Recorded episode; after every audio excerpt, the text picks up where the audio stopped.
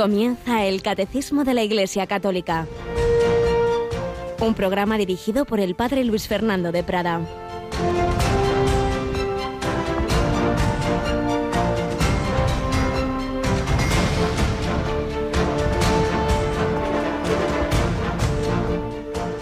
Zacarías pidió una tablilla y escribió, Juan es su nombre. Y todos se quedaron maravillados. Inmediatamente se le soltó la boca y la lengua y empezó a hablar, bendiciendo a Dios. Alabado sean Jesús, María y José. También nosotros queremos bendecir a Dios, decir bien del que ha dicho bien, del que nos ha dado su palabra, del que nos ha enviado a su Hijo, del que nos envió al precursor Juan. Su nombre es Juan. Juan es su nombre. El nombre para la Biblia no es simplemente una forma de llamar a alguien, sino que es una señal de que una persona tiene una misión y todos tenemos un nombre y una misión.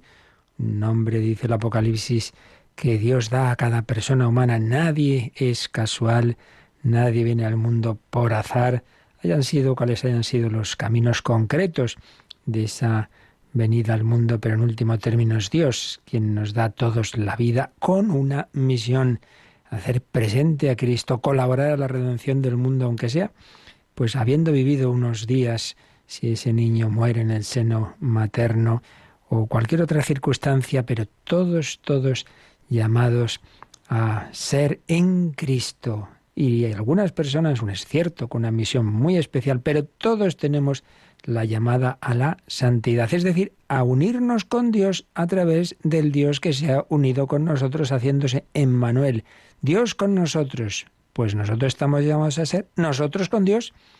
Él ha dado ese paso, Él nos ha ofrecido unirnos con Él, pero esto es un matrimonio, hace falta que tú también aceptes esa invitación, que tú te quieras unir con Cristo y eso se consumará en un banquete de bodas eterno, pero antes está ese noviazgo, que es esta vida, esta vida en la que estamos llamados a decir que sí a lo largo de la vida, de toda ella, pero especialmente en la liturgia de la Iglesia, en ese primer sacramento que nos une a Cristo, el bautismo, y luego en la Eucaristía, donde sellamos la alianza, no con unos anillos, sino con la sangre del Cordero.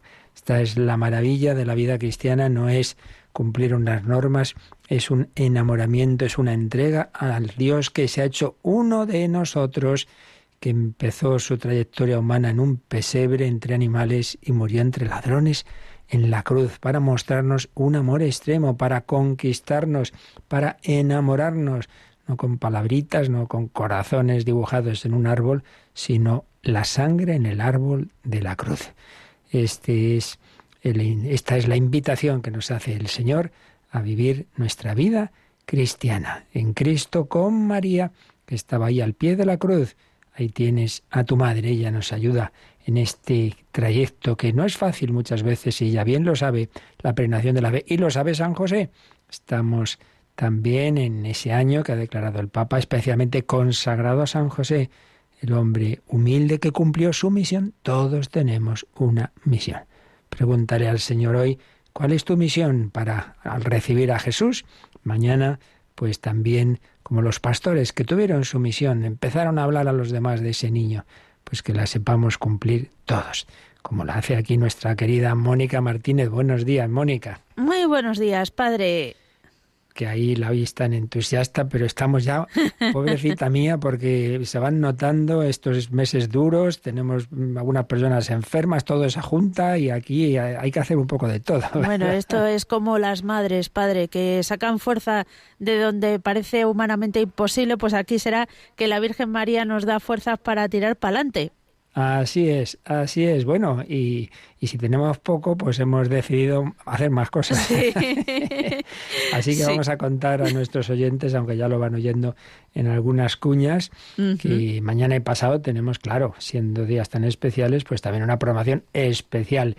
Esta hora del catecismo y de Sexto Continente, pues no tendremos los programas normales en directo, sino adecuados al tiempo navideño. Por eso mañana ya tendremos pues recogeremos lo que un servidor resumía del libro La infancia de Jesús del Papa Benedicto XVI, pues algún iremos escuchando capítulos que nos ayuden a vivir mejor estos días navideños. Luego, a las 10 de la mañana, es día 24, tenemos esa misa mensual que ofrecemos por los voluntarios bienhechores y especialmente este año por los bienhechores de esta campaña que estamos realizando y todo lo que en este año tanta gente buena nos ha ayudado de muchas formas, ¿verdad? Sí, es que hay que agradecer siempre pues eh, la, la, generosidad de los oyentes a todos los niveles de oración, de ofrecimiento, de donativo y de voluntariado. Y todo se hace el 24 de cada mes, así que 24 de diciembre con más motivo. Con más motivo.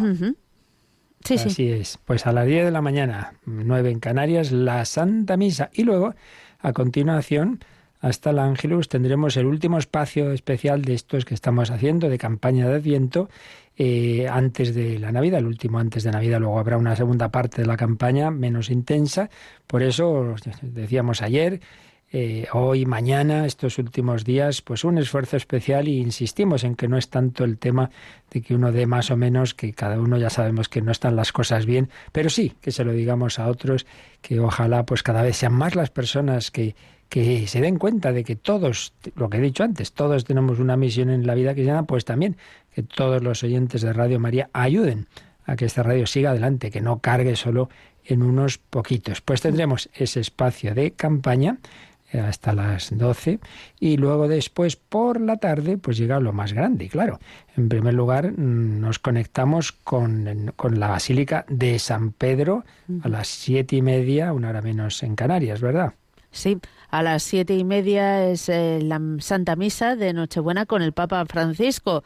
Las restricciones eh, en Italia han obligado a adelantar todavía más de lo normal la hora de la misa del gallo, que ya no es del gallo, es del huevo.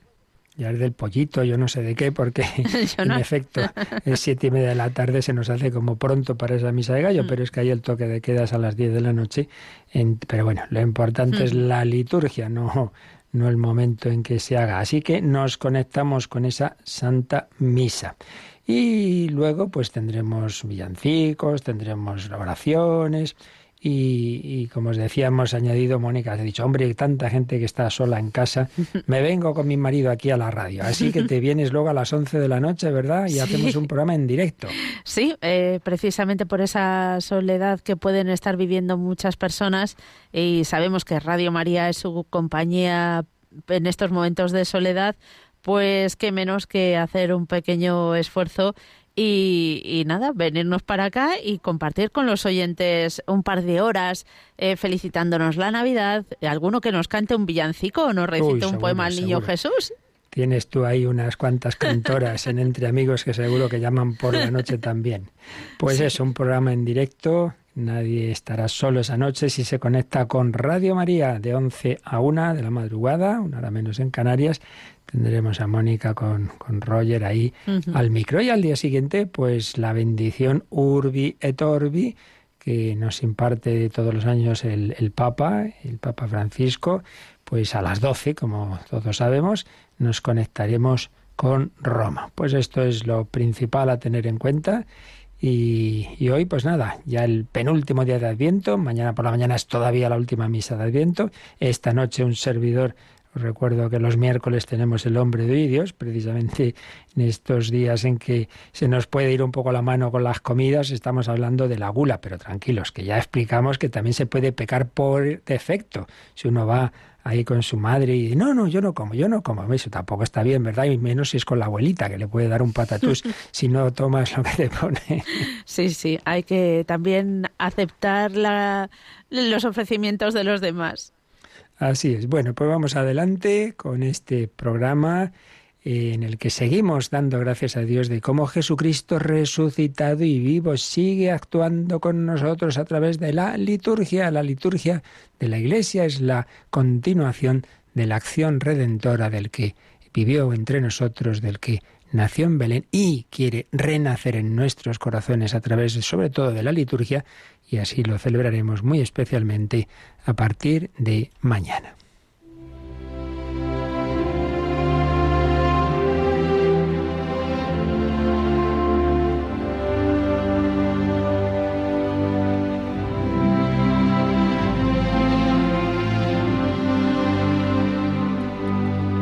Jesús quiere vivir en nosotros Todos tenemos la llamada a la santidad, todos una misión.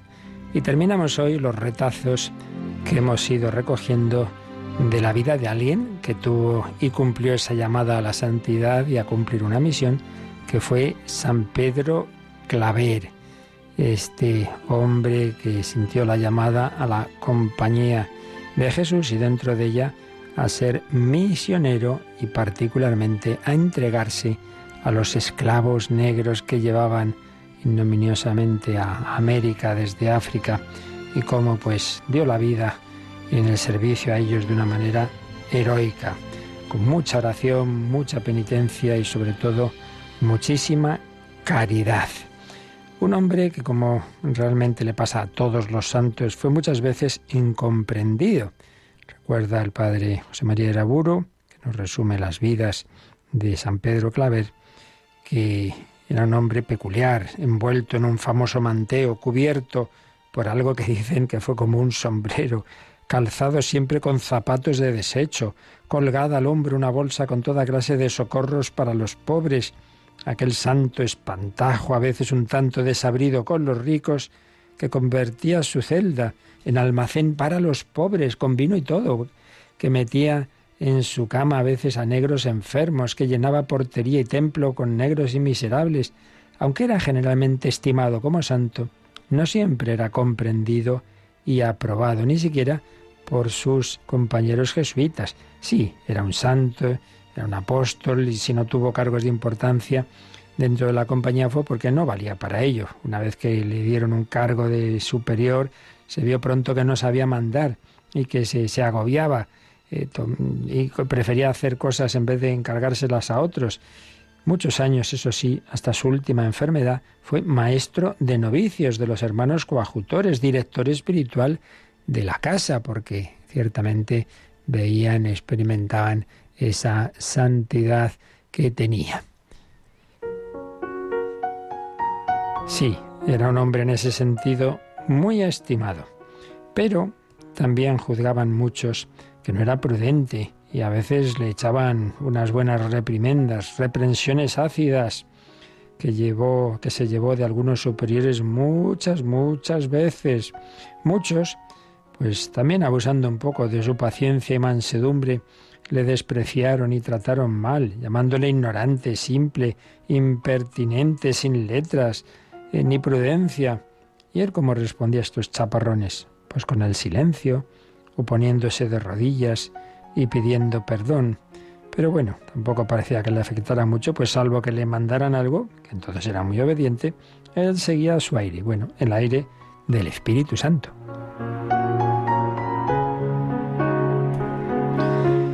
Bien, pues llegó una peste a Cartagena de Indias en 1651 y como en tantas otras ocasiones que esto no se suele contar, pues los jesuitas se entregaron a los enfermos y muchos se contagiaron. Murieron nueve, nueve. Y San Pedro Claver y otro compañero Sandoval no murieron, pero quedaron muy mal, muy mal, casi paralíticos, recluidos en la enfermería. Poco después murió este Sandoval, pero Claver aún tuvo dos años de purgatorio, dice el padre Iraburo. Quedó hecho un guiñapo, dice un testigo, las facciones desencajadas, las fuerzas débiles, el movimiento torpe, era una especie de estatua de penitencia. Pero a estos sufrimientos añadieron otros peores.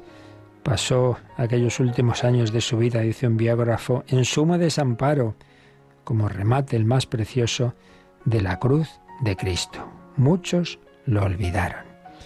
La peste había dejado la casa con muy pocos religiosos y necesitó un muchacho que le atendía en la enfermería. Y mira tú por dónde, pues este no le trataba bien. Un día le dejaba sin bebida, otro sin pan, le vestía mal, crujiéndole los brazos, manejándolo con crueldad, con desprecio, y no se quitaba tampoco sus cilicios, y nunca le salió un ay ni una queja, sino que decía, más merecen mis culpas. No está mal, ¿eh?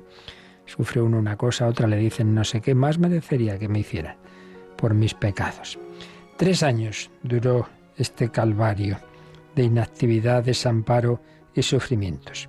En agosto de 1654 ya tenía 74 años y le dijo a un hermano, al hermano Nicolás, ya se va acabando esto. En un día dedicado a la Virgen, tengo que morir.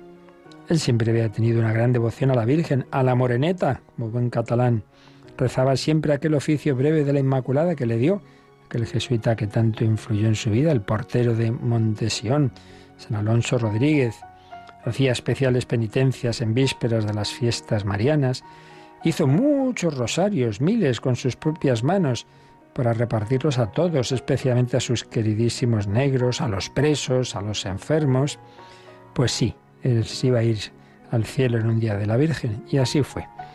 Aquella a la que miles y miles de veces le había dicho, ruega por nosotros ahora y en la hora de nuestra muerte, se lo llevó una fiesta mariana. El 8 de septiembre, el día de la Natividad, se llevó consigo a su hijo Pedro al descanso eterno. Y cuando se corrió la voz de que se moría el santo, empezó la gran peregrinación la apoteosis al que murió creyéndose abandonado de todos. Y de repente caballeros y pobres, curas y religiosos de otras órdenes, todos querían tocarlo, llevarse de él algo, un trozo de su camisa, le besan las manos, los pies, tocan rosarios. Dos pintores entraron a hacerle un retrato y la gente entraba, salía como una estación de jueves santo, diluvios de niños y negros que decían, vamos al santo. Vamos al santo. El gobernador y el concejo de la ciudad solicitaron que se iniciaran los informes sobre la vida y milagros, que fueron muchos, muchísimos, en vida y muerto, del siervo de Dios. Y en efecto, se hizo una comisión, se inició el proceso en 1695 y en aquella época estas cosas suelen ir más despacio, se reconocieron las virtudes heroicas en 1747, pero sería el siglo siguiente, 1851, la beatificación y la canonización en 1888. Pero mucho antes Dios ya lo había canonizado, había cumplido esa misión de la santidad y de hacer presente el amor de Cristo entre los más necesitados. Estuve enfermo y me visitasteis, tuve hambre y me disteis de comer. Pues pidamos la intercesión, San Pedro Claver y tantos santos que han seguido a Jesucristo en todas las circunstancias que lo han amado en los demás que han cumplido heroicamente el Evangelio.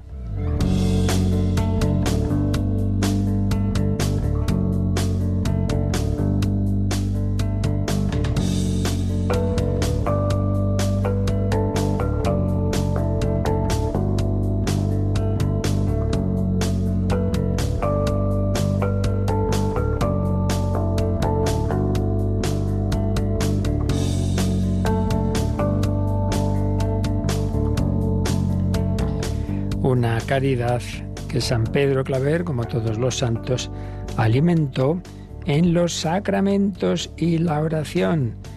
Muy devoto de la Eucaristía, como recordaréis de otros días, se pasaba horas de madrugada, claro, porque durante el día no paraba de ministerios, pero de noche, de madrugada, estaba en la iglesia horas y horas de oración ante Jesús presente en el sagrario, por supuesto la celebración de la Santa Misa, las confesiones. En esa acción litúrgica pues estaba el núcleo y la fuente de, su santidad que luego pues se iba desempeñando y desarrollando en toda en todo el día, pues en tantos ministerios y con tantas personas, sobre todo las más necesitadas. Y bueno, precisamente estábamos viendo la liturgia y concretamente estábamos viendo cómo el Espíritu Santo prepara a recibir a Cristo en la liturgia. Pero dentro de este apartado habíamos visto el número 1096 que hacía una alusión, una referencia, un resumen, claro, porque el tema es muy complejo, a la relación entre la liturgia judía y la liturgia cristiana. Y a propósito de esto, pues ampliábamos pues con una de las obras que ayuda mucho a entender el espíritu de la liturgia, precisamente se llama así, el espíritu de la liturgia, una introducción que escribió eh, antes de ser papa eh, Joseph Ratzinger, que es uno de sus temas, la liturgia que, que mejor conoce. Resumíamos un capítulo sobre este tema, nos quedaba algún puntito que vamos ahora a recordar. Nos había hablado de cómo todas las religiones pues siempre buscan esa relación con Dios y son conscientes pues de que en nosotros hay algo que está mal, que, que hay, esa conciencia del pecado, sabemos que viene del pecado original, entonces en todas las religiones se intentan ofrecer sacrificios para reconciliarse con Dios, con los dioses en, en esas religiones eh, politeístas, pero por otro lado con la conciencia de que, claro, ofrecer un animal o, o, otros frutos de la tierra, etcétera, pues, pues claro, eso no, nunca, nunca va, va a sustituirnos a nosotros. Sí, se hace una sustitución, pero no, no está claro. Ahí siempre se,